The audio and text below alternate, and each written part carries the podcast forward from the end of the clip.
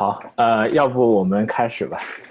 行。呃，首对，首先欢迎各位来今天的活动。然后，呃，对于第一次来的朋友呢，我就介绍一下，这个活动是基本上每周一次，差不多是每周的这个时候，嗯，我会请一位不同背景的嘉宾来，然后聊一聊就是跟他背景专业相关的东西。呃，主要是回答一些常见的问题，因为我觉得这样的形式呃比较高效一点。然后呃，我在这个聊天功能里面也写了，如果你想要关注其他活动的话，可以关注这个公众号。嗯，然后有问题的话，最好可以提前在公众号里面留言，这样的话我和嘉宾都可以准备一下。嗯，然后在现场提问当然也是可以的。嗯，然后。这一期的话，链接可能各位也看到了，链接跟以前不一样。然后之后可能也会有变化，因为最近首先就是，呃，环境有变化，是有一些 technology 可能以后也不好用了。然后，另外我个人之前的账号也刚好到期，所以之后还麻烦大家继续关注公众号。呃，关关于以后参与的方式可能会变。然后今天的话，呃，我们嘉宾各位在屏幕上也能见到了，就是我的发小叫徐瑞。然后他是芝加哥大学一五一五届的毕业生，然后在学校期间曾经做过财富管理和卖方证券研究方面的实习，啊，毕业之后呢，第一份全职工作是在上海的贝恩公司做呃管理战略咨询，然后之后的话，呃，在不同的几家风投做过创业相关的，还有包括现在是比较传统的风险投资。啊，也有几年了，所以今天的话就主要和学瑞聊聊这些方面的内容。嗯，那我就直接问第一个问题吧，就是，呃，或者说，请你介绍一下你现在的工作，比如说，嗯，主要都和什么样的人打交道？另外的话，每天的工作状态大概是怎么样的？嗯，OK，呃。对，呃，VC 行业的工作是一个，呃，我是从对，呃，是呃，我是从一八年年初的时候加入红杉的，然后在此之前一五到一七年在贝恩，然后一七年到一八年有半年时间，呃，在做便利蜂相关的创业，然后一八年初加入的时候，到现在吧，其实这个工作状态没有太大改变，呃，我们是看专门看消费早期的投资，然后呢，呃，作为作为 VC 行业来说。呃，可能我三分之二的时间吧，是要看早期的项目，三分之一时间是看呃所谓的 venture growth 阶段的成长起点的案子。那 venture growth 阶段一般来说，对于我们来说可能是十个亿人民币估值的企业，呃，那就意味着有很多算数的活儿，有很多 modeling，有很多正常的大家可能想象的 PE 要做的事情，我们也会做。然后那剩下来三分之二时间看早期的项目化，其实呃我们是。会花很多时间去进行筛选的这么过程，就是说你需要在外面自己去 source 很多 deals，然后呃跟不同的机构的同事，跟 financial advisor 就相当于早期投行，然后以及跟非常多的早期创始人，每个星期接触新的一批人，然后就一批一批的见，然后呃直到淘出来里面最值得投资的人，然后可能就很简单的材料上会就投资了，嗯这个过程其实往往见五十到一百个可能会有。那么一到两个是你愿意拿上来跟大家讨论的，或者愿意呃拉给 IC IC Investment Committee 去见的人，对，所以从工作的属性上来说是三分之二三分之一的关系。那从时间分配上来说话，我们这工作比较自由，呃，一切都是靠自驱。所以说，如果你嗯，比方说老板可能不会在周一到周五的某个固定时间段，呃，要求我做什么，我也不用去办办公室，呃，我们往往是在全国约到任何创始人。可能呃，如果呃在某个城市安排了足够多的见面，可能就会直接飞过去啊。嗯，经常是呃一周之内出现在多个城市也有可能，杭州、嗯深圳、广州、上海，对。然后呃大部分情况下都是靠靠自驱，所以是需要自己有非常强的主观能动性，自己在外面去找到项目，然后去把好的项目去 present 给你的机构，对。那你介绍能不能介绍一个，就是你个人觉得最自豪的投资案例是什么？自豪的投资案例，对，就是，对这这一点可能就是我来想一想，嗯，对，就呃，我说一个我参与执行的项目吧。对，呃，就是有一个有一个上海的企业叫叮咚买菜，呃，这是在一八年的国庆节的时候我们投资的。然后，呃，这家企业其实，呃，如果熟悉中国的呃同学们可能知道，盒马盒马先生是一家三十分钟可以呃把东西送到家的，呃，把超市里面的东西配送到家的这么个企业。然后，那叮咚买菜其实是一个盒马先生的缩小版。那它可能会建很多前置仓，是可能就在你家小区楼下，或者是呃非常犄角旮旯的地方，当然很在在市中心。呃，就是他们的仓的面积比盒马要小，能配送的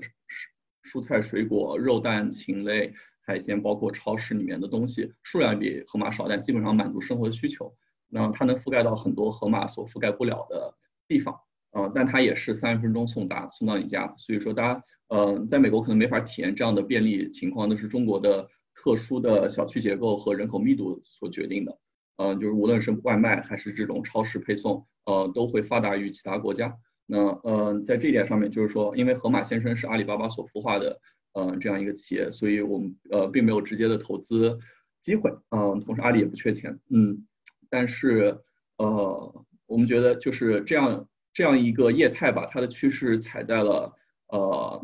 人会越来越懒，而且人的时间会越来越宝贵这样一个大的趋势下，就跟外卖一样，所以生鲜配送到家这件事情，我们觉得是非常值得呃做长线的下注的。那我们在一八年国庆节的时候投资叮咚的时候，它只是一个呃月收入三五千万的这么一个月成交额三五千万 GMV 的这样一个公司，然后现在已经成长为一个十几个亿。嗯，接近二十个亿这样的一个，呃，月成交额接近二十个亿的这样一个线上生鲜平台，所以我们也看到了，在我们投资的过程中，呃，公司这两年一路走来，呃，造福了已经从上海进入了北京、杭州、深圳，然后基本上一线、新一线的城市，未来都会进，会造福全中国越来越多的人吧。呃，所以我听你的意思是说，你选这样一家公司，更多的是说选择它所在的行业，而不是说，呃，这家公司是这个行业中最有优势的一家公司，可以这么理解吗？嗯，因为这个行业，呃，有一个壁垒，就是所谓的资金壁垒。呃，在早期的时候，呃，你需要培养用户的习惯，所以跟其他中国很多互联网公司一样，你，你需要发很多券，然后去。甚至呃配送的成本也会很高，去养呃去烧很多钱去养护用户习惯。所以说其实呃在当时有那样体量规模的玩家，其实可能全中国只有两家。呃，然后我们从中挑了一家去投。对，当然也是因为创始人更加接地气一点，感觉战斗力会更强一点。他是一位退伍军人。OK，明白。那能不能就是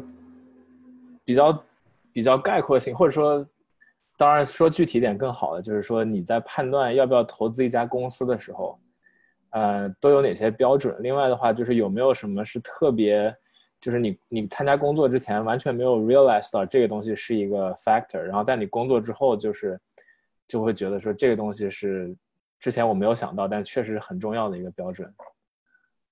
嗯，对，这是两个问题啊，就是说第一个就是判断投资公司的标准，呃，笼统来说的话。嗯，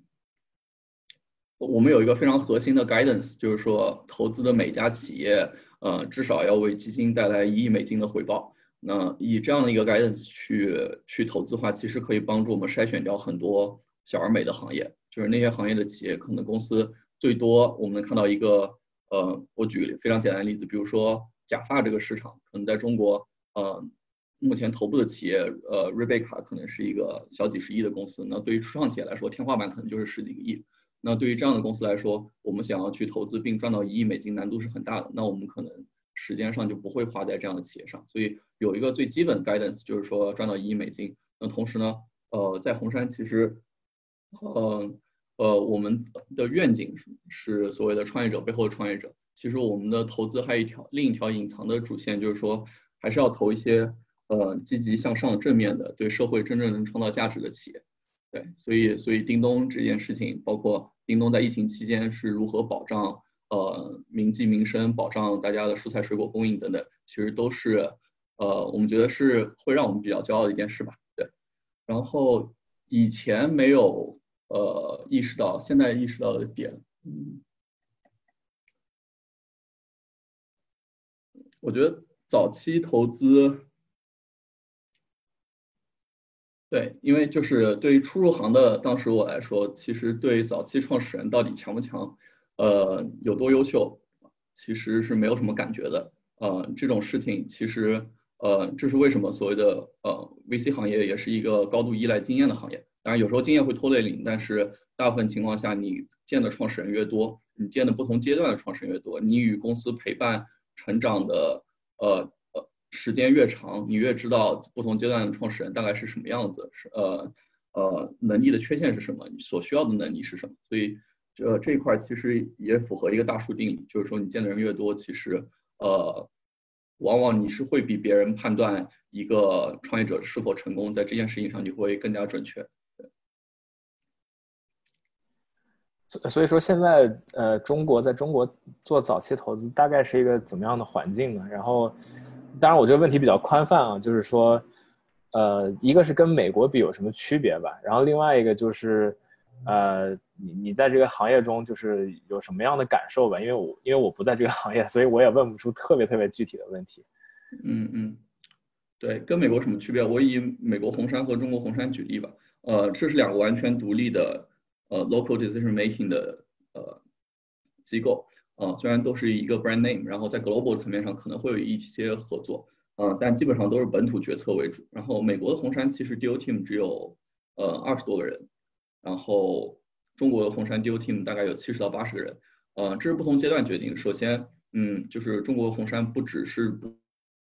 捕捉 venture stage deals，我们还有 growth team，我们甚至还在组建 bio team，然后同时我们还有 seed fund team，所以其实我们更像是从企业最早到企业最后都在布局的这么一个机构。那同时就就拿 venture team 来说，我们也是美国 team 的两到三倍大。嗯，这个情况在很多 global 的 VC 上其实都有发生。就是说，因为中国大概从一一年到一七年吧，我会说一一年到一六年是嗯，当时是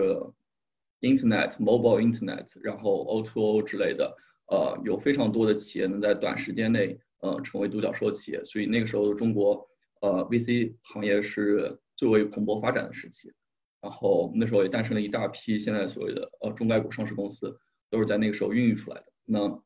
现在呢，呃，随着互联网浪潮，呃，和中国的这样一个 Oto 呃互联网应呃应用层面上的创新，基本上都已经完善了，然后各个巨头已经凸显了。所以实际上在呃。我们所谓的那个 Internet，呃，consumer Internet 这个领域里面，其实并没有太多的投资机会了。那，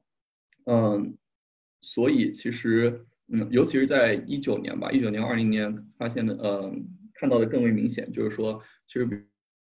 VC 行业很多，呃，原来看 consumer Internet 的投资人都开始逐渐的退出这个行业，或者是转行去看消费。那其实，呃，早期看消费这件事情。在在以前几年其实也不太成立，因为一个品牌，呃，成长往往需要漫长时间，可能不太适合作为 VC 投资，所以以前的我们的消费组也是会会更关注一些中后期的公司多一些，嗯，就是已经有几个亿的盘子了，然后未来的增长可能就是一个五年三倍的增长。那现在呢，因为有了小红书，有了抖音的存在，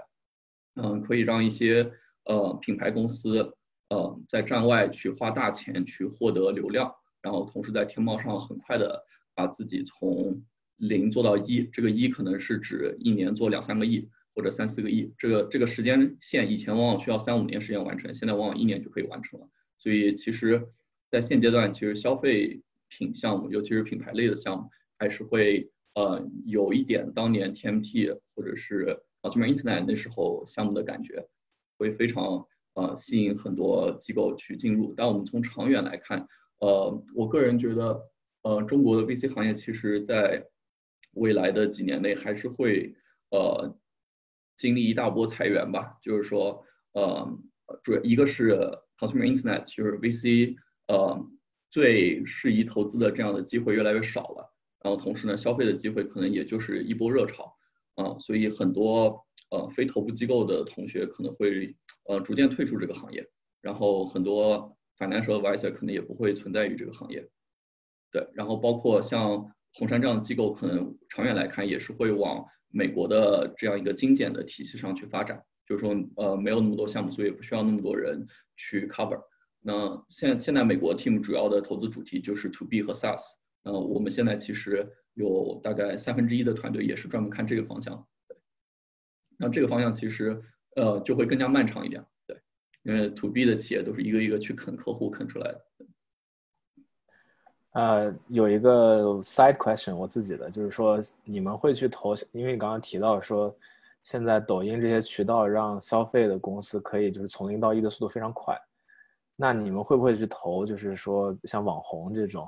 呃，就是促成了这个现象产生的这些，比如说，当然你不不知道你会不会投李佳琦了，但是就是类似的这种公司，它可能专门培养这样的，呃，掌握很大流量的。呃，要不是明星，要不是 IP，你会投这种？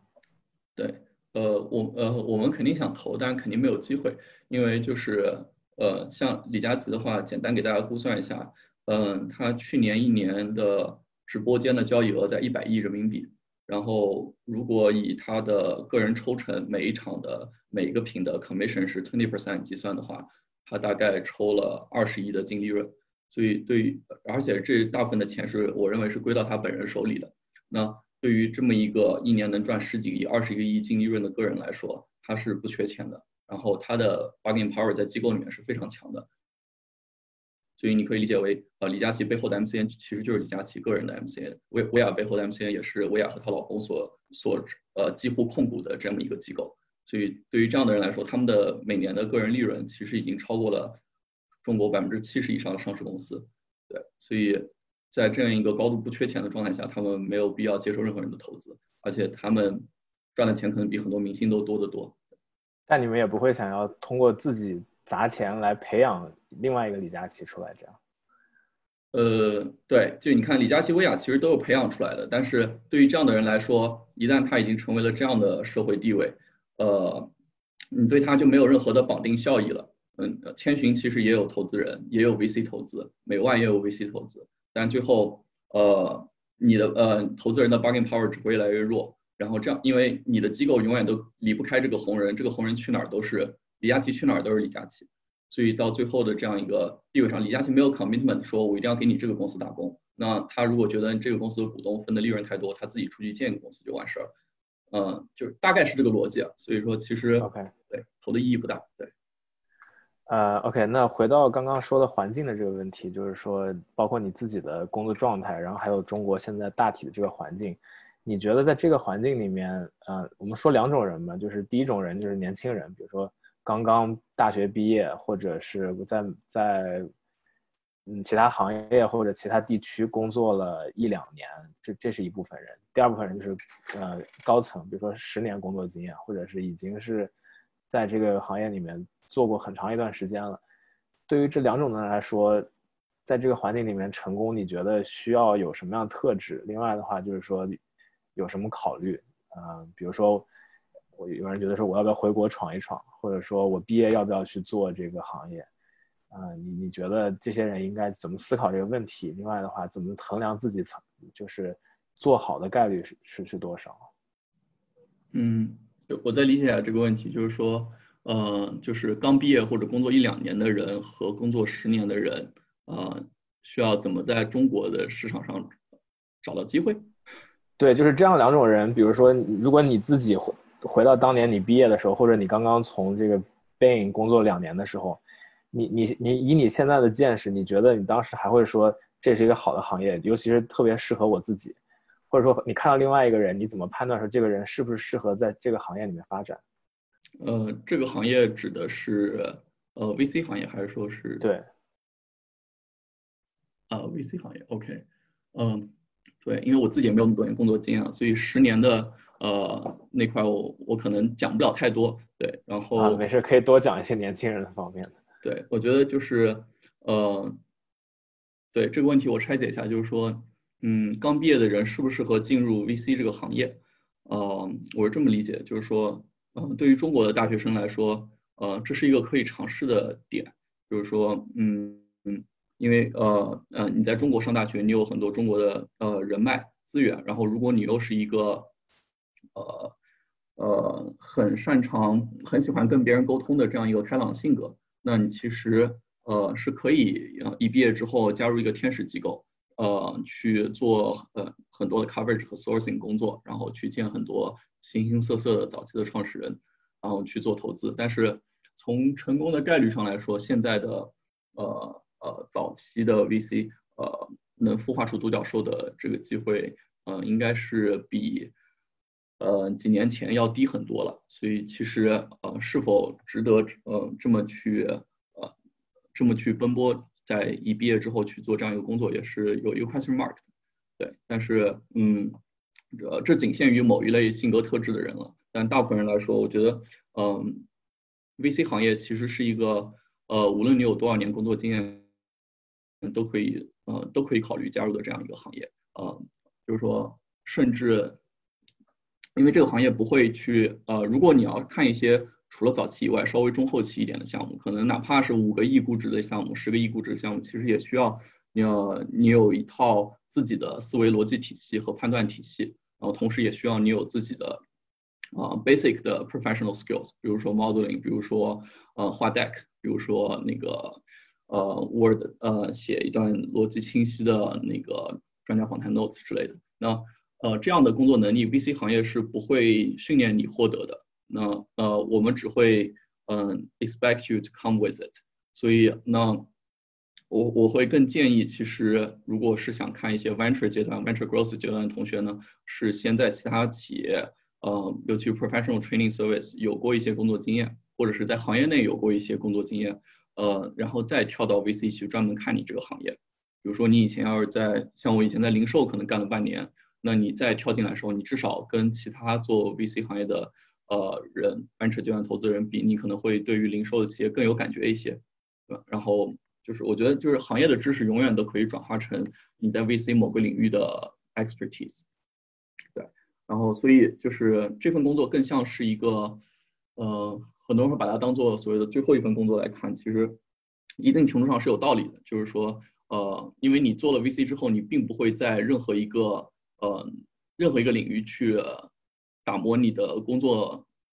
打磨你的这个专长了。其实你就呃一定会变成一个行业里面每个公司浅尝辄止，或者是每一个赛道都了解一个模式和优异，可能就去做投资，但是你其实根本不了解，呃或者也不会去锻炼每个企业的具体岗位是怎么去运作的。所以其实你走进了 VC 这行业之后呢，你再想跳到企业去，可能能跳的路也是很窄的。就是说，大部分情况下，呃，我们周围的朋友会选择去创业公司，会选择去继续做投资，但是往往没有没有谁会选择再去大企业工作。然后对于对很多年经验的人来说的话，就是说，无论你有多少年工作经验，就是说，呃，如果你还有这么一个热忱的。心，然后愿意去每周见非常多的新的创业者，然后同时自己愿意去做一些 coverage，呃，我觉得还是很，呃呃，就是永远永远都是可以考虑加入 VC 这个行业的，呃，只不过就是未来呃这个行业的从业人数会减少，因为市场机会在减少，所以可能要尽量选择加入头部的企业会好一些。啊，那刚刚你又说到，就是你你觉得。VC 并不会去专门培训你某些方面的技能，然后最好是 come with it，对吧？然后，呃，这个就是重提一下徐瑞的背景，就是他在去做 VC 这个行业之前是在 consulting 做过一段时间，然后刚好，呃，在 chat 里面有一个朋友问说，呃，想问一下，就是 consulting 的 training 对你做早期投资有什么具体的帮助？嗯，然后。呃，刚好你也提到，我们顺便过一下这个问题。嗯，对，呃，就是 consulting 里面每个人获得我的 experience 还是不太一样的。我觉得，呃，就是你在进我在进 consulting 之前，我当时想的是我想做 PE 投资，所以，嗯，我会主动的选择去在贝恩做更多的 consumer due diligence 的项目，然后会就是很多 PE 客户是我们的甲方了，所以那个时候是锻炼了很多后期 PE 如何看待市场。呃，如何判断一些行业的这样一些基本的 business sense？对，那如果呃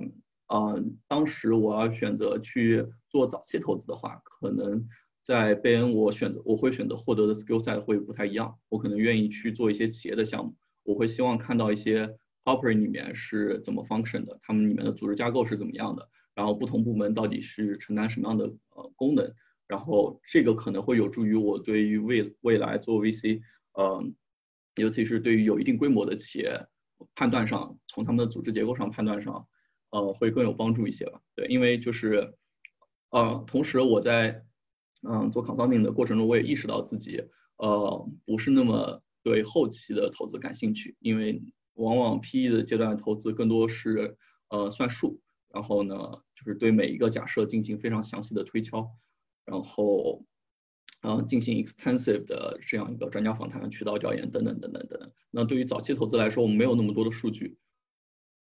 所以更多情况下是一个是对创始人的感觉，另外一个是对于大势的判断，以及和对于公司的 business model 是否是否 work 的这样一个判断，所以会更考验判断力一些，但是会更呃，相比 PE 来说，数数层面的计算和推敲会少一些。所以不同的人，简单来说就是不同的人在 consulting 可以获得不一样的呃呃技能呃技能点提升吧，这完全取决于呃你想清楚未来自己想要做什么。其实你可以在 consulting 中呃通过上不同的 case 去决定自己想要提高什么样的能力。OK，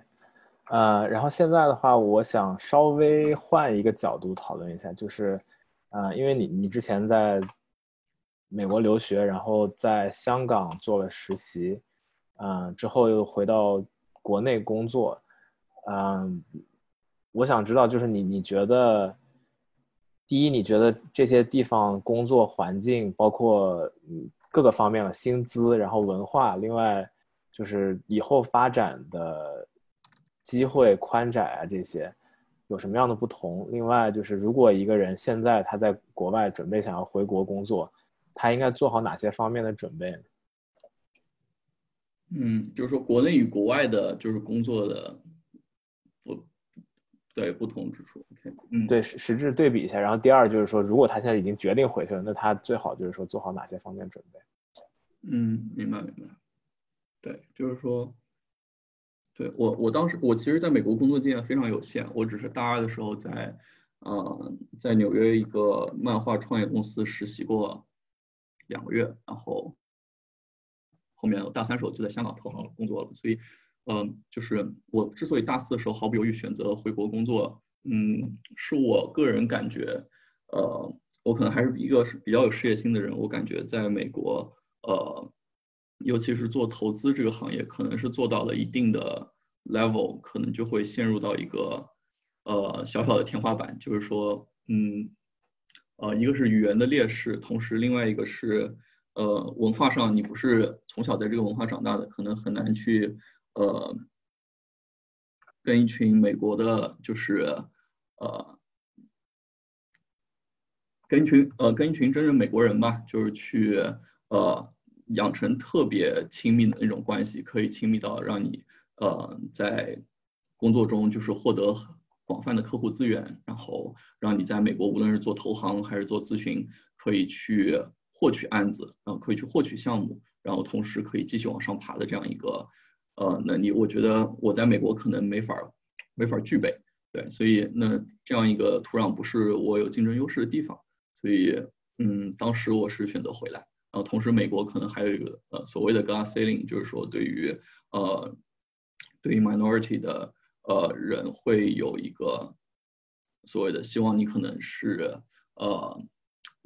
，like 呃，maybe keep at 呃 vice president level and 呃，not not going up further 这种感觉，对，呃，所以就是这是我当时回国发展一个第一个原因。然后另外一点就是，嗯，我们在大我在大学期间这几年是中国 consumer internet 呃和 mobile internet 发展最快的几年，其实呃涌现了大量的。创业公司在短短几年内，嗯，就实现了收入规模几何级的增长，然后同时中国消费者的呃生活得到了极大的便利和改善。我记得当时应该是一四年左右，阿里巴巴在美国上市，所以那个时候就是各种因素综合下，那时候我才上大三，然后在各种中国的消息的这个刺激下，我当时想的是，呃，我一定要回国工作，然后就是不能错过这样一个。呃，快速变化的时代里面奋斗的机会吧，所以呃呃，当时我加入贝恩的时候，还是嗯抱有一点私心，就是说想要呃去认识一些志同道合的创业的小伙伴，然后可能未来会一起创业。那确实贝恩我有很多认识人，呃，最后也确实选择创业了。那我现在可能变成了去投他们。对，虽然跟当时想象的有所偏差，但是呃就呃就是对于回国的回国工作的呃人。就是我觉得总体上观察来看，大家都是有一个积极拥抱变化，并希望在呃这样一个变化中获呃快速成长啊，并创造财富的这么一个一个愿景。对。然后工中国和美国最大的工作不同之处，就是美国我了解不多啊，就是说中国其实嗯对于美国毕业的同学，尤其是美国本科毕业的同学来说，呃其实你的人脉资源是是少的啊。那如果你是做一些 professional training 的。呃，professional service 的公司，比如说 consulting，比如说 banking，其实倒还好，因为嗯，并不是一个特别需要依赖你广泛的人脉资源的行业。但如果是你要去做像 venture capital 这样的工作，那可能也只有这个工作是特别需要依赖你的人脉关系的。所以呢，大部分呢，可能美国本科毕业的同学呢，嗯，不会选择进入这个行业，就是因为他们相比于国内本科，比如说你是上海交大毕业的，你可能。全国各地都是你的校友，其实你会更好的打开局面。那对于我这样一个学校毕业的人来说，在这个圈子里面，呃，做投资的人可能寥寥无几，呃，反而是可能南外的校友们会比，呃，会比芝加哥大学的校友们反而会更多一些。对。然后，这是人脉上，另外一个就是观念上的改变吧，就是说，呃，从在在美国工作，可能大家更更关心的是。嗯，机会的平等，然后工作，嗯，工作和生活的平衡等等。那在中国的话，嗯，无论是互联网公司，还是投资企业，还是咨询公司，其实大家都处在一个呃比较亢奋、比较这样一个稍微拼搏一点的这样一个工作状态中。那，嗯，周围的周围的人讲，呃，就是无论去什么企业，就是但凡你要是想呃未来有更大的发展的话，其实加班是一个非常常见的现象。然后，其实互联网公司的九九六，嗯，可能在在美国没有这样的现象吧。但是，就是中国九九六，基本上不仅是互联网公司，所有的创业公司都是这样的一个工作形式。嗯，那你在创业公司里面，如果你又是管一个业务线的人，那你的工作 hours 可能会变成每天早上九点到夜里十二点，然后一周干七天都有可能。对，所以，呃，其实就是在中国，你需要做好这样一个心态，就是说生呃工作时间一定会更长，然后。个人的生活时间一定会更少，然后同时，呃，对，其他大家大家大家也都是中国人，其他东西应该就是人情世故这方面，对，应该 不用多无需多言，对。啊，OK，然后有一个之前有一个朋友在公众号留言给我，问我一个比较具体的问题，说如果我现在回国想做一级市场投资。然后我现在有三个 offer，就是北京、上海和香港。当然具体没有说 offer 内容了。就假设我们只考虑地点的话，你从这个 deal source，然后你 exposure to senior management，还有你的 peer resource 的角度，这三个地方你觉得各有什么优劣势？因为刚好这个 chat 里面也有一个朋友问说，好奇你为什么不去香港工作？可能美国本科的校友会更多一些。这样。嗯，对，就是我觉得，呃，如果是去投行的话。呃，去香港工作肯定是最好的，因为那边离客户会更近，就是离一些 mutual fund，离一些呃那个甲方的甲方的客户 institutional investment 会更近一点。但是呃，我选择这个行业是呃一级市场，嗯，不是二级市场，所以呃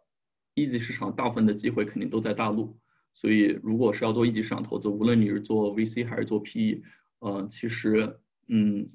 我我相信 traveling 一定是必不可少的，所以如果你能 base 在北京和上海，这样的话，呃，其实一定程度上是减少了你每周需要 travel 的时间，因为有很多公司可能就在北京和上海这两个城市，我觉得差不多，就是根据不同的行业会略有不同。那如果你是在香港的话，那你可能周一到周五都是在北京、上海、深圳这些地方飞来飞去，然后周末的时候还得回到香港，其实，呃，这样呃还是挺不方便的。对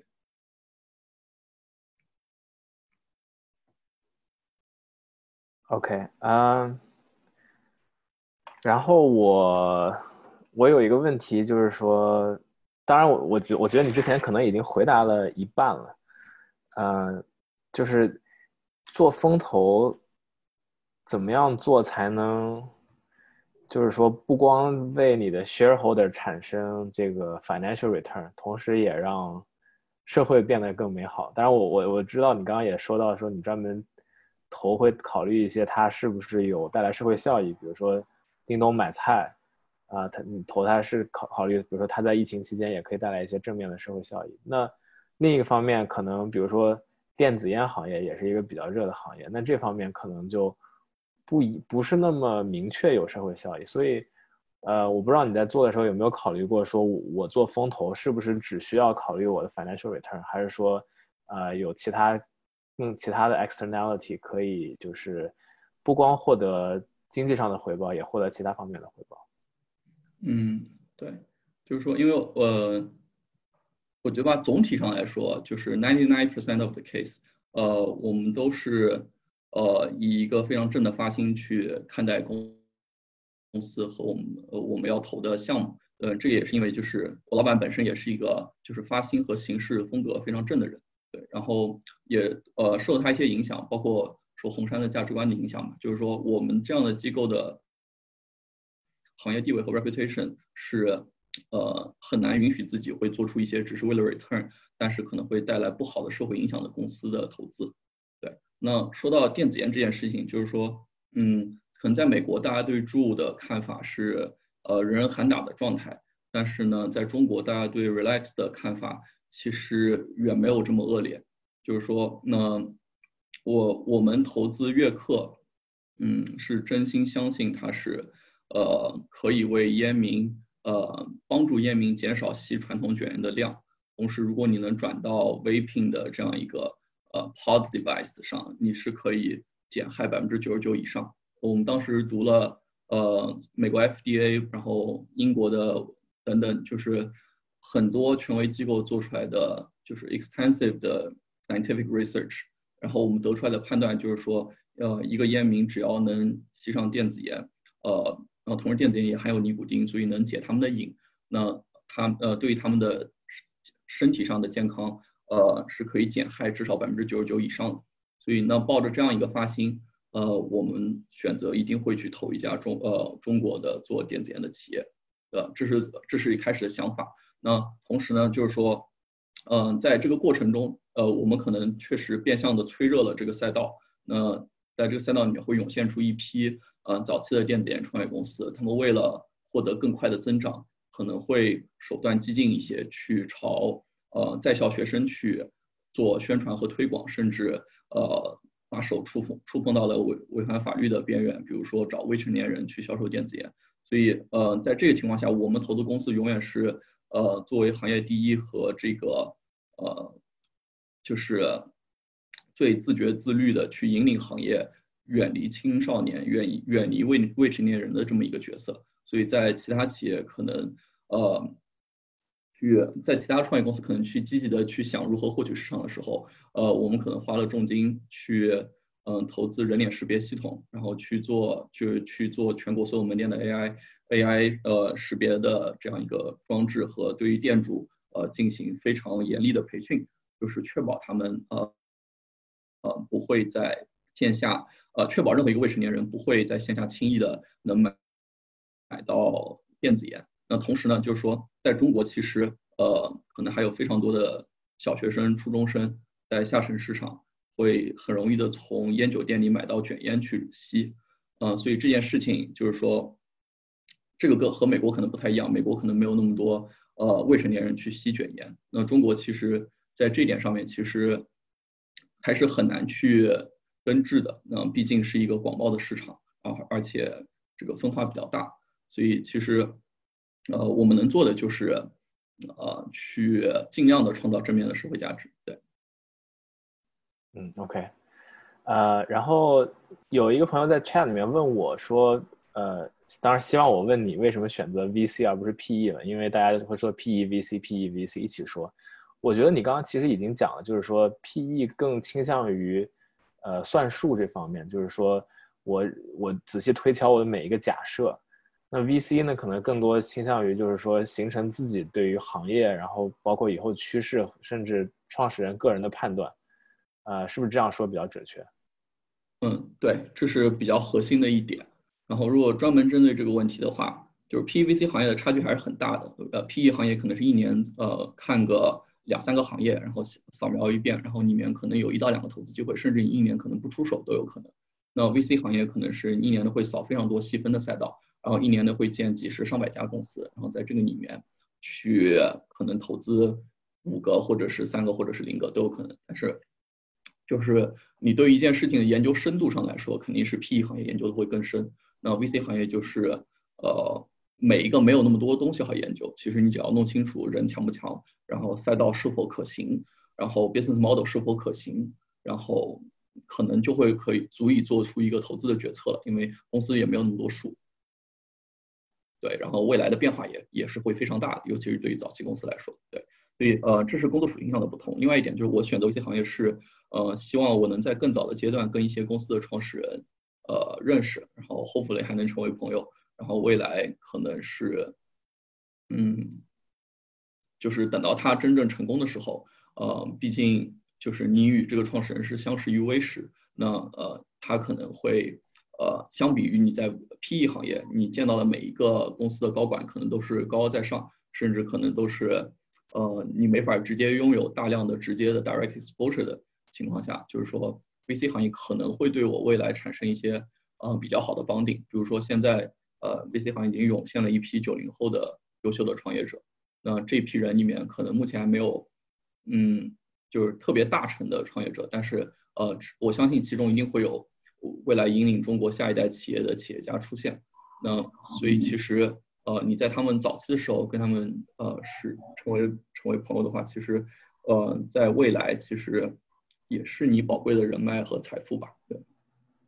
嗯，那说到这个创始人的话，我想问，就是你刚刚提到大数定律，在你看了这么多人之后，你现在看到一个人。你能说清楚你如何判断他是不是会会不会成为或者有没有潜力成为一个好的创业者？我我暂时还不具备这个能力，就就是说，呃，我见了就是，嗯，我觉得这样的能力可能是我老板才具备的，就是你得见的数量再是我的十倍以上，对。但是，嗯，我觉得对于呃，你大概能找到一点感觉，我可能很难具象化说这些感觉是什么，但是。嗯，当你在比如说一个具体的细分行业，比如说我们在中国看，呃，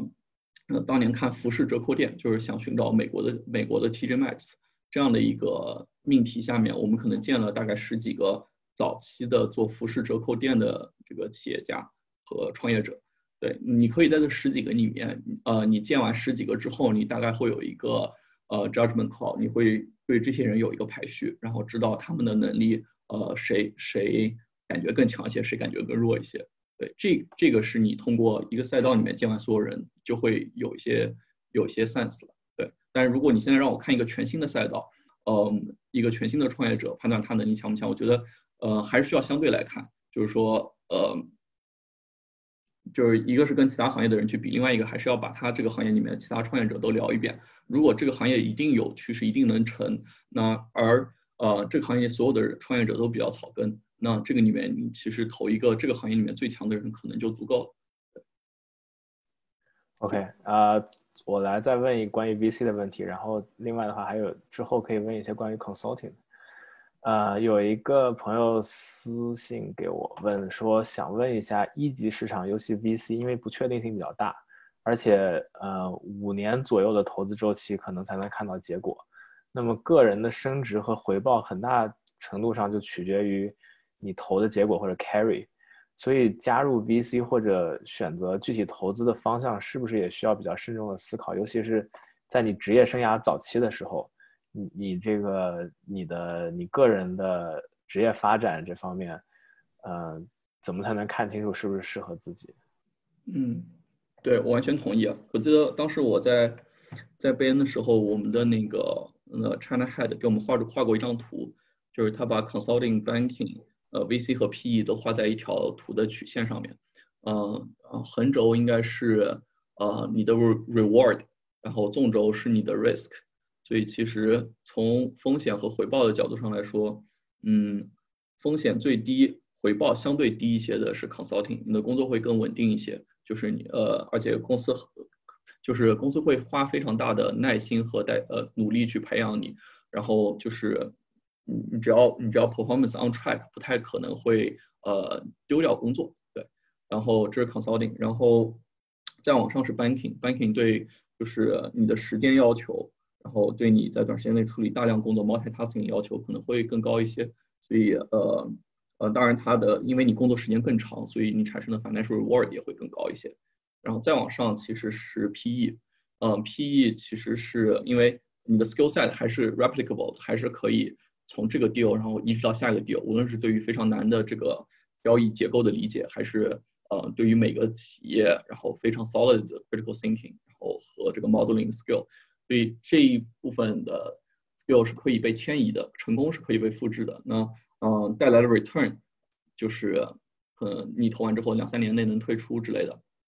，reward 也是非常好的。嗯，它的风险没有那么高，就是说呃，也会我我身边也会有一些做 PE 的朋友，可能一两年没有出手一个项目，可能也会感觉呃自己压力特别大，然后想着随时会离开这个行业。这就是做做投资的呃 general 的风险，大家都会有。对，但这是 PE 的风险和 reward。那对于 VC 来说是一个风险最高，但如果 hit 了 reward 也最高的一个行业。就是说你在 PE 里面可能没法实现所谓的一年升一级这样的机会。那在 VC 行业里面，就是有不少 VC 机构，如果你投资的项目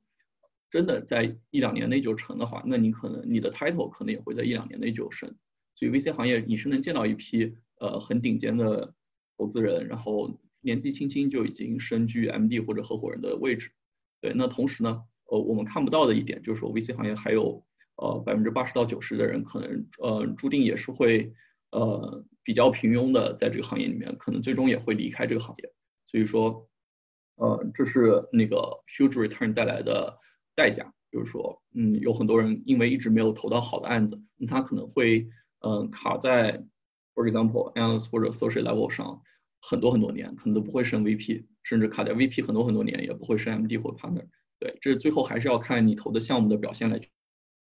决定的。对，那就是说现在其实有一个趋势，就是说，呃，所谓的 VC PE 化，PE VC 化，就是说，呃，VC 开始渐渐的把自己的手伸向更后期的一些项目，像我们，然后 PE 也开始组建自己的 Venture 团队，像高瓴。所以其实，呃。就是说，一定程度上，如果你呃你能去的是一家头部的机构，呃，你对于风险和呃 return 的会形成一个更好的 balance。就是说，在红杉做 venture 阶段的投资，呃，尤尤其是消费组 venture 投资，可能一定程度上，呃，你有你毕竟有三分之一的时间，对于我来说，可能对别人来说时间更多，是花在 PE 阶段的投资上。所以其实。呃，你不用太担心，如果你的 VC 的案子没有跑出来，或者说你呃你没有 source 到很好的 VC deal，那可能还是会有一些中后期的案子，呃，老板们需要你来做执行，所以还是会有足够的工作去做的。对，然后那对于一些呃如果只是看早期或者 venture 阶段的 VC 机构的从业者来说，这样的压力可能会更大一些，就是说可能一年内没有投出案子，你可能今年的 performance 基本上是对你的 tenure 没有任何帮助。OK，呃，然后我积累了一些关于 consulting 的问题，一直没有问啊，我现在来一并回答一下。呃，第一个问题，或者说前两个问题，我觉得可能，呃，我我可以回答一下。第呃，第一是准备 case 的面试，呃，怎么样？就是说提高比较好。其实我建议你去听一下我们上一期，就是我和曲灵溪的那一期，因为。他花了一个小时时间讲怎么准备这个咨询的面试方面，呃，其实就是练，对，越练的越多越好，没有什么太多的经验，呃，除非学员要补充。然后第二的话，呃，内地的咨询、香港的咨询、美国的咨询有什么区别？各有什么优势？这个我我不知道，学员你有没有什么想要说的？嗯，内地。香港咨询和美国咨询，就是就是贝恩其实也有香港 office 和北京、上海 office，但是做的项目其实呃都是整个 general pool Great China general pool 分配的项目，所以其实呃香港 office 的人可能会有很多时间去出差去北京、上海做项目，所以其实工作的 exposure 是差不多的，但优通常情况优先会给你安排广州、深圳的项目和香港的项目，这样的话你出差的半径会小一些，但在美国做咨询是完全不一样的了。我觉得，比如说你服务的 client 是美国的 corporate 公司，然后美国咨询是一个发展历史更悠久，然后那个更加细分分化的这么一个呃市场。那在美国做咨询，呃，能做到一定程度上，我会比较担心自己没有能力去呃培养出获得客户的这样一个 skill。就是说这一点是在咨询行业，呃，你最后能成为呃 manager、principal 和 partner，呃。最重要的技能啊，然后有两个问题都对你的这个跳槽比较感兴趣，就是说，呃，从从咨询跳槽去有什么 general tip？另外的话，就是你是为什么选择红杉，怎么样进入红杉获得这个岗位的？嗯，有没有可以分享的地方？对，就是说，其实从 consulting 跳槽，你的路非常的宽，因为 consulting 培养的是你的 professional skills，所以无论你是想去 TMT 公司做战略。甚至从去 TMT 公司，从战略再转到业务，啊，甚至是做 PE，然后还是做 VC，还是做 startup，加入一个 startup 去直接去负责一块业务线，啊，你其实 consulting 给你打开的是所所有的 exit opportunities 的机会，对，那，嗯，我当时怎么去呃红杉的？就是说，嗯，我当时去的是便利蜂，然后在。嗯，做做了很多就是内部的创新项目的孵化，呃，包括无人货架，包括咖啡线，包括 private label 的呃事情。然后，但是我是在一七年的五六月份的时候吧，就是曾经给红杉的邮箱蒙投过简历。那时候我其实很想去的是 VC 行业，但是呢，我在后来面呃面 VC 的过程中，呃，收到过 IDG 的面试，还有源码的 offer，然后还有那个呃斑马资本的 offer。我当时选择最后。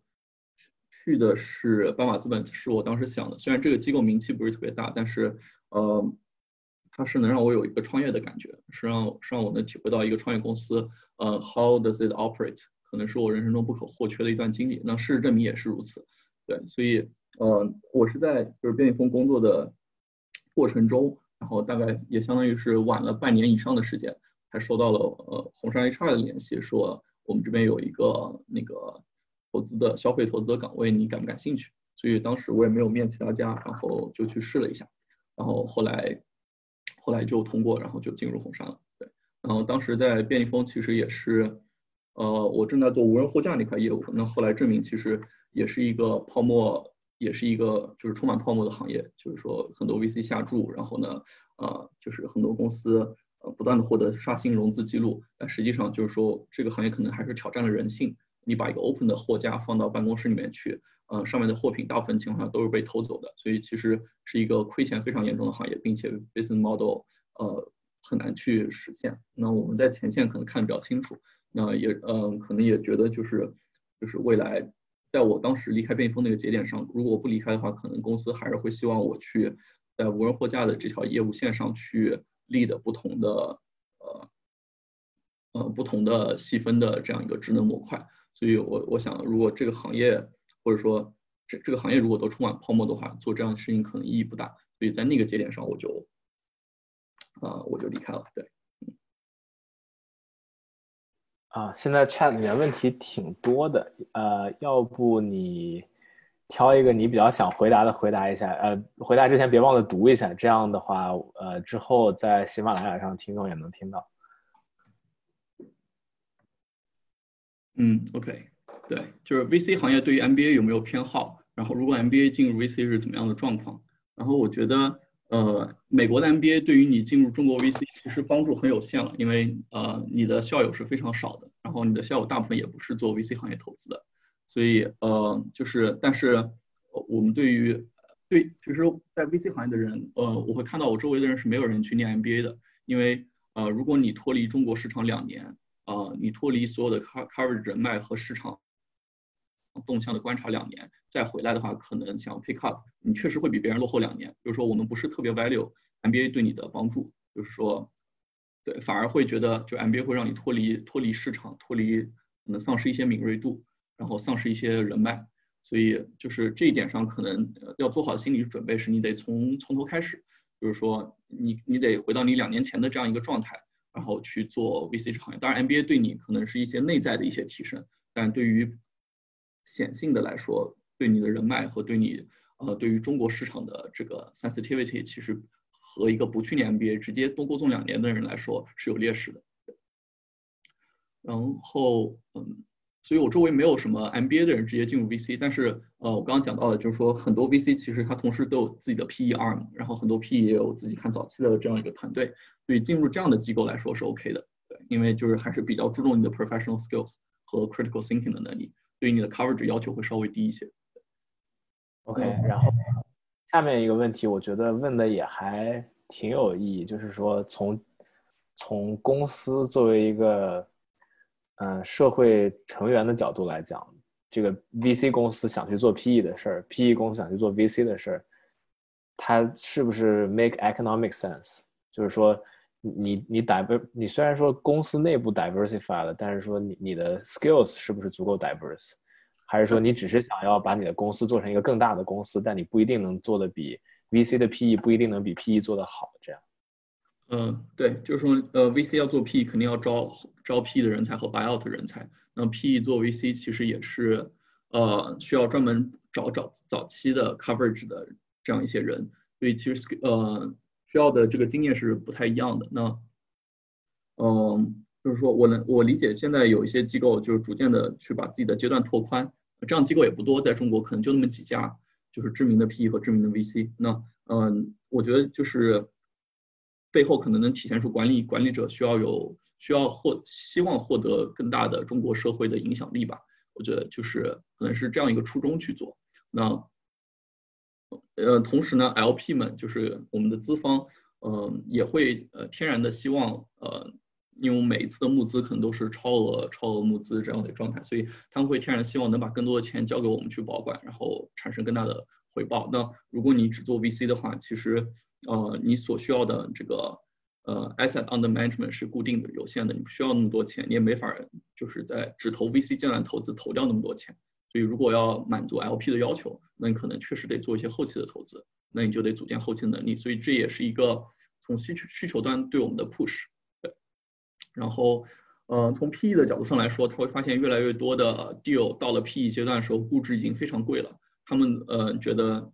可能几年前自己还能赚到一些钱呢，现在来算 return 非常的不划算，所以他们觉得有必要为了创造更大的 return，他们需要更加敏锐的往市场前端去走，然后去呃尽可能在早期去投进去它，这样的话，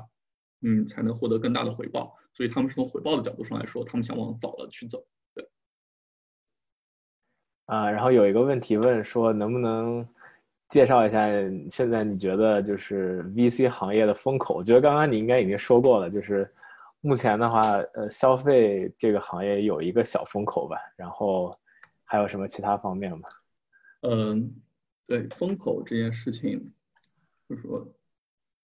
可能现在现在的最大，我们不说风口，说趋势的话，就是说现在 VC 行业最大的趋势就是 SaaS 和企业服务这一块儿，就是说，嗯。嗯，像美国已经出来了，Square 出来了，Spotify 呃，sorry，Shopify，然后还有 Zoom 这样的企业。那中国未来呃，顺着这样的逻辑，可能也有一系列的，就是 To B 的 SaaS 公司和软件服务公司的机会。这是一个大的趋势，是值得长期长线和呃投入很多人力去布局的。那对于消费行业来说，都是一些 minor 的一些小的趋势，而且很多都是一些 hypothesis，并不一定能成。所以，比如说我们去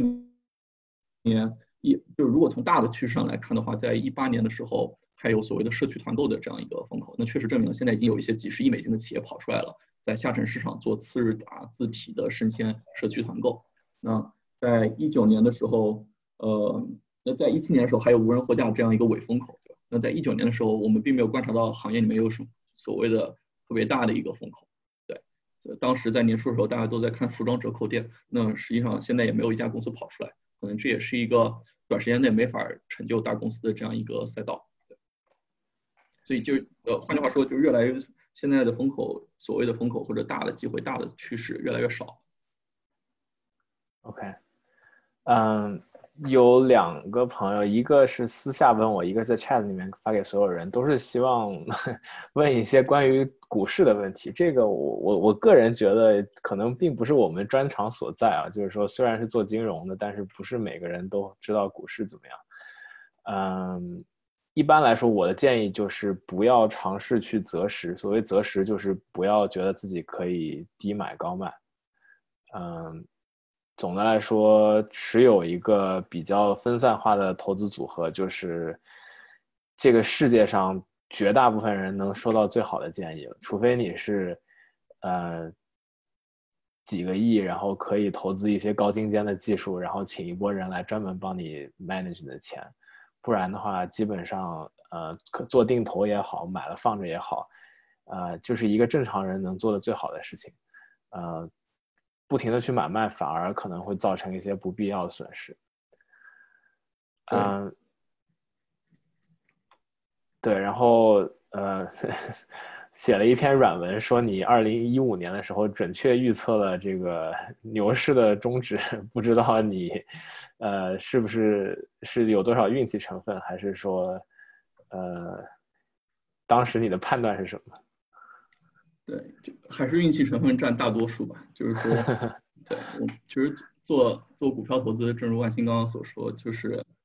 呃。我我从来不敢去碰 A 股市场，我也从来没有在 A 股市场买过任何股票，我所有的钱都放在港股和美股。嗯，主要原因就是，呃，我觉得 A 股的投机的人太多，所以我没有办法去，呃，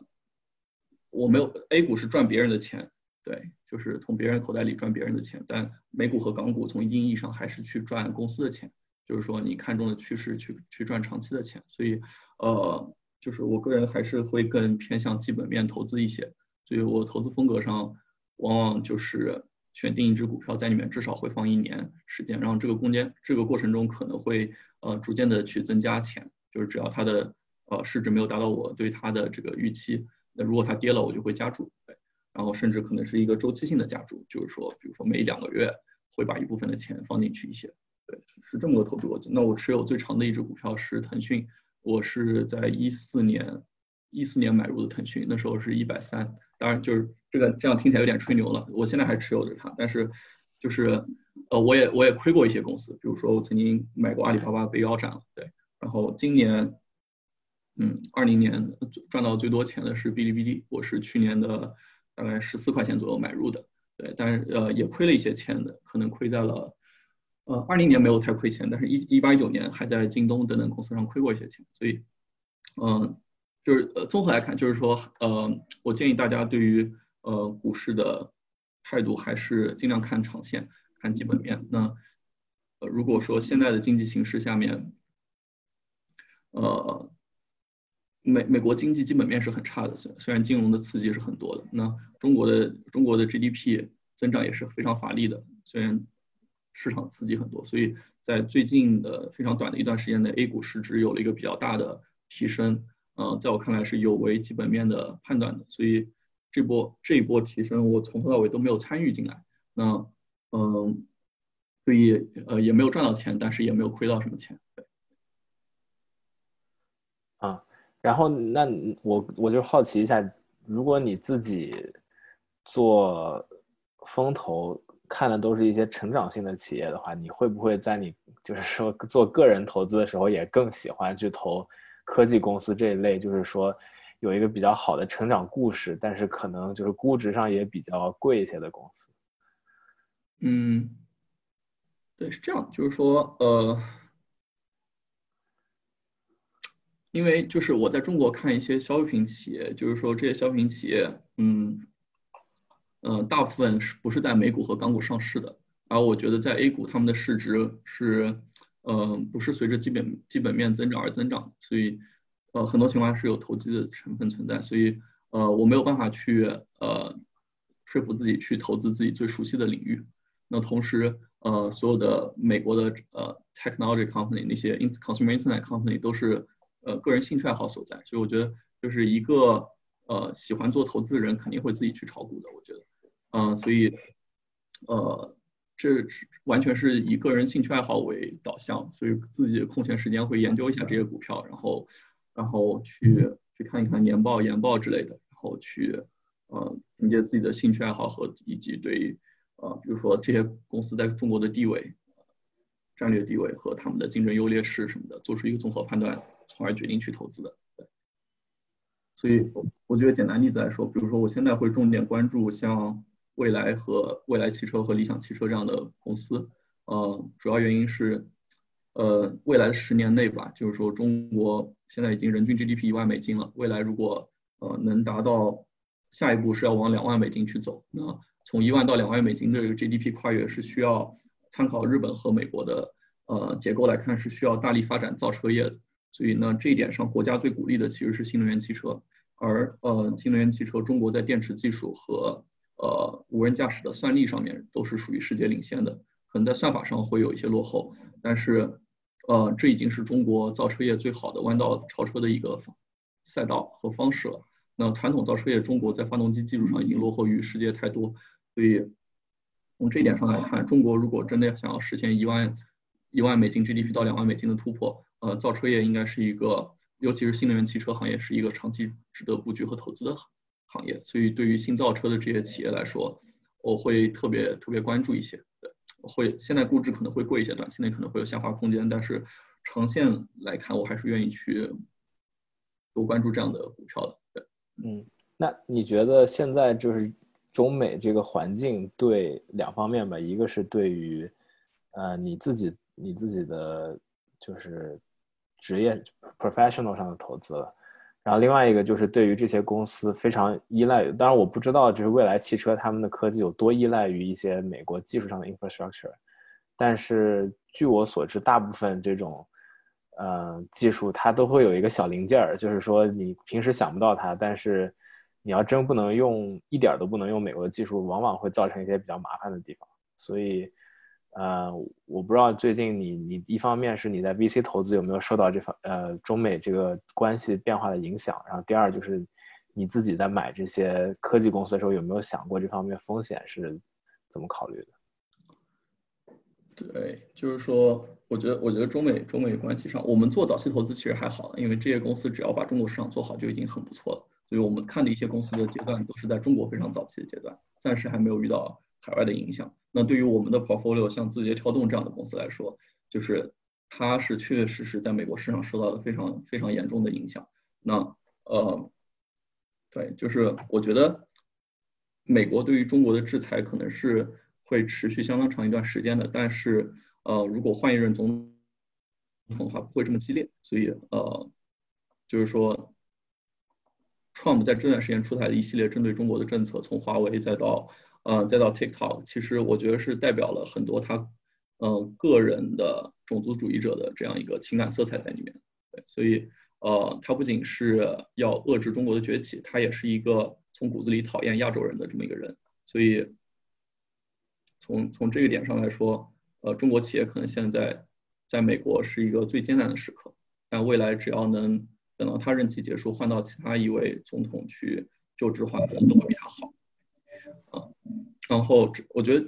这一点吧。然后从科技的角度上来说，呃，我还真没有考虑过对于造车的企业来说，有什么技术是必须得依赖美国的。因为我我就是我只知道就是发动机技术上就是中国自研这块，因为中国大部分情况都是赚一个 OEM 的钱，赚赚一个组装和呃生产的钱，就是真正的技术的钱没有赚到。那对新能源汽车来说，它的整个动力体系就变了。那中国的电池，宁德时代是个五千亿市值的公司。中国的电池行业，无论是比亚迪还是宁德时代，确实是确实是走在啊世界前沿的。那这个点上，也是中国最有可能去实现造车业对于世界上其他呃车企的一个弯道超车的机会点。那国家一定会最大的去呃鼓励发展这个行业。对。啊，好。然后另外有两个。朋友都问了同一个问题，就是说，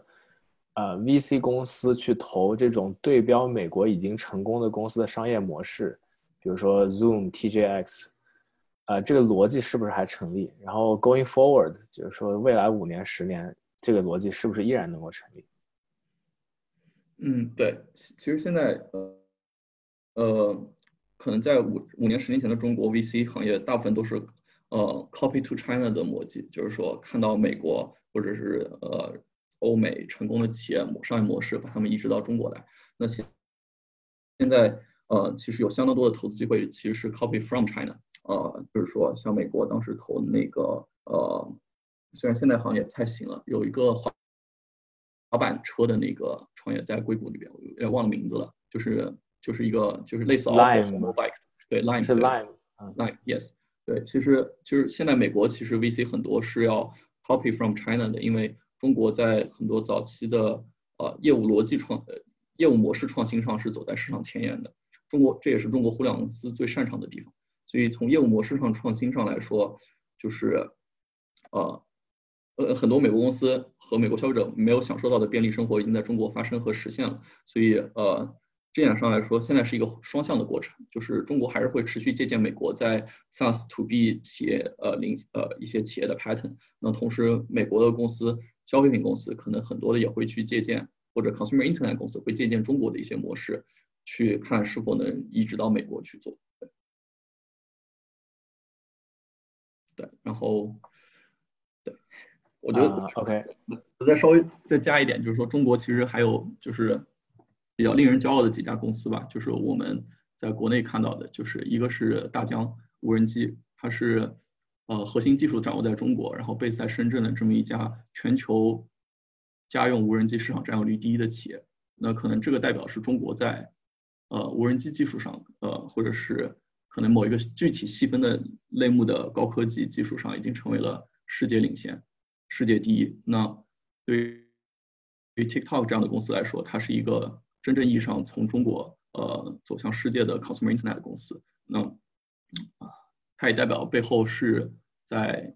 这样一个分配体系、分配推荐算法上，中国的互联网公司已经处在了世界第一的位置上。那有这样一些苗头，会让我们对中国市场和中国企业未来充满更大的期望和信心。对。OK，然后呃，Tristan 问了一个问题，说想请问，呃，关于职业方向，就是说你自己，因为你对投资也感兴趣，但是一级市场投资和二级市场投资，呃，你你也都接触过一些，你觉得这两类，嗯，哪种性格更适合哪一种？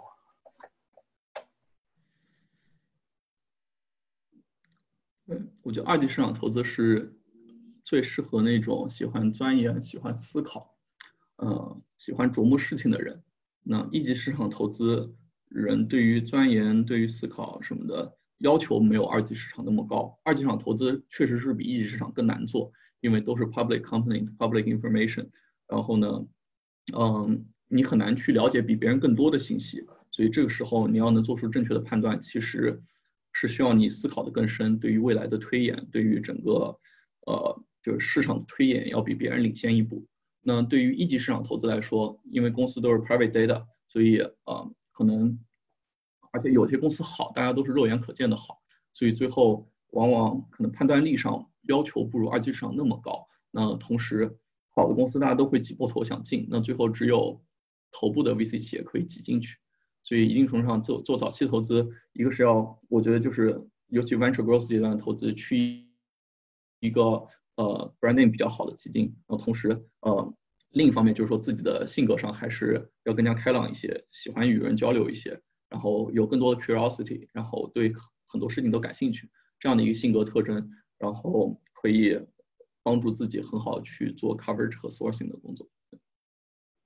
对这个我也稍微补充一点吧，就是，呃，如果你感兴趣，还可以再去听之前张继明的那一期讲座，呃，他是之前在美国和中国都有做过投资，所以他的一个观点，当然这点是就是学术上也有论证过，就是说在发达国家做资管更加的需要你去钻研呃公开信息，然后因为在像中国这样就是还是在发发展中的国家，它的信息披露还没有那么完备，然后很多时候你还是可以通过，就是说跟管理层多建立关系，然后多了解这种，呃，不是那么公开的信息，可以获得一些稍微获得一些就是投资上的优势吧。像在美国的话，基本上大量的呃精力都是放在研究 public information，然后包括现在美国就是呃。Quant，我不知道中文怎么说，就是量化投资。嗯，比较成熟的一个原因也是因为就是信息披露做得好。然后中国的话，当然也做，但是跟美国的这个复杂程度还暂时不在一个水平线上。然后中国通过呃主动管理人他们去跟公司管理层多了解信息，还是可以获得比较显著的，就是投资上的优势的。所以这也是一个就是中美做资管不同的地方。可能中国的资管已经是慢慢向这个徐瑞讲的 VC 的。风格上靠近了一点，然后如果你要再再往 VC 上讲的话，更是如此了。嗯，看看还有呃，有一个私信问我的问题是说，想问问我们对养老行行业有什么大的看法，呃，方向上的看法。其实这个我我自己大学时候曾经还做过一些调研，因为呃，确实中国的就是呃。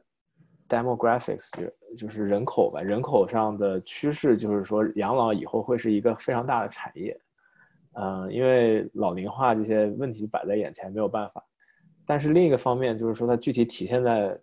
呃哪一个特别具体的行业，我倒是一直没有想得很清楚。不知道徐瑞有没有想过这个行业？对我我自己倒没有研究过，但我们机构有同事呃研究过，就是养老行业，就是老年市场到底有什么值得投资的主题。那就是说，目目前来看，可能没有一个大的机会，但这一定是未来呃十年、二十年内就是一个朝阳行业，因为中国老龄化其实已经开始呃有这样的势头了。那十十到二十年之后，可能会达到老年呃中老年人口占比在整个呃人口占比的一个高峰。所以从这点上来看，有很多思路了，比如说专门做老年人的旅游，然后专门做老年人的穿戴衣衣物鞋帽，然后。专门做老年人的，呃，甚至是一些购物的网站、电商的网站等等，呃，还有养老行业，就是养老院，然后可能都是有机会的。对，嗯，现在其实中国有一家公司做很好，在养老行业里面，就是足力健那家公司，专门做那个，嗯，老年人的鞋，这样一家公司，其实在中国已经做到相当大的规模和相当高的利润。OK，呃，我准备的问题和我收到的问题其实就目前有这么多。然后，如果你有问题的话，还可以继续提问，我再等两分钟吧。然后，同时的话也还是重复我每次都说的那句话：如果你觉得我们这个活动对你有帮助，尤其我看到很多朋友其实每一期都在来，呃，如果你觉得有帮助的话，还是请你帮个忙，就是把我。有时候会发的一些通告什么，分享到你的朋友圈或者发给你有需要的朋友。我们像徐瑞还有其他嘉宾来，花一两个小时的时间都是完全出于热心的，所以，嗯，也希望通过你们的分享，可以让更多的人就是也从他们的分享中受益吧。其他，哦，对了，呃，不好意思，那个刚刚有一个。呃，问题我因为我觉得稍微比较宽了一些，所以我一直没回答。就是说，想要问一下，你觉得在美加，就是美国或加拿大长大的孩子，如果中文达不到母语水平，大学毕业后到国内工作是呃会不会受到比较大的影响？然后另外就是还想问，呃，未来美国和中国的经济发展和就业市场的大环境走势判断。呃，这两个的话，我先简单说一下我的看法吧。就是，嗯，其实是否在美国长大倒没有那么大的影响，因为美国长大的华裔孩子其实差别还是挺大的。呃，我认识有一些虽然中文说的没有母语的水平，但是也是非常溜，而且对中国发生的事情特别的感兴趣，所以他在大学期间他也会就是，呃。非常主动的去了解中国的行业走势，然后了解中国的就业机会，这样的人，我觉得他到中国，嗯，虽然说人脉上可能稍微差一点但是跟我们这种就是来美国留学的相比，可能也差不了太多。嗯，所以说并不是不可以，但如果是说，呃，对中国的兴趣没有那么大，可能觉得就是在美国生活比较舒适啊，这样，如果是就是不。迫不得已去国内工作的话，可能会不那么适应，这是我个人判断。然后另外的话，呃，经济发展和就业环境的大环境走势，其实我觉得就是是很难判断的。呃，哪怕从理论上讲，也基本没有办法就是那么远的看。目前看来，唯一比较确定的就是说，中国和美国的关系在过后的就是二到十年中，肯定都是一个呃不太好的状态。不管是就是现任美国总统连任，还是说换一个人，这个大趋势应该是跑不了太远。那么基于这个的话，可能嗯，就是需要更早决定，说我我是更想要在美国这个环境，还是更想要在中国这个环境，因为以后的这个来去可能就没有像以前那么方便了。呃，具体哪一个往上，哪一个往下，或者怎么样，我倒是。觉得很难判断，不知道徐瑞有什么想补充的？呃，哪个往上，哪个往下，是指中国和美国的实力吗？对，就是中中没有没有，就是中美的经济发展和就业环境的走势。对这个问题太宏观了。对，我想，呃，中国其实就就是美国 GDP 应该是因为疫情影响是暴跌百分之三十多。我记得上次看到一个数，然后就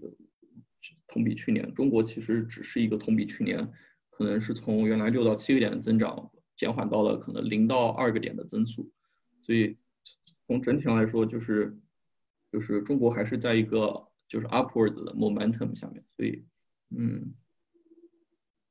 所以从这个点上来说，其实中国的机会一直都一直都会存在，而且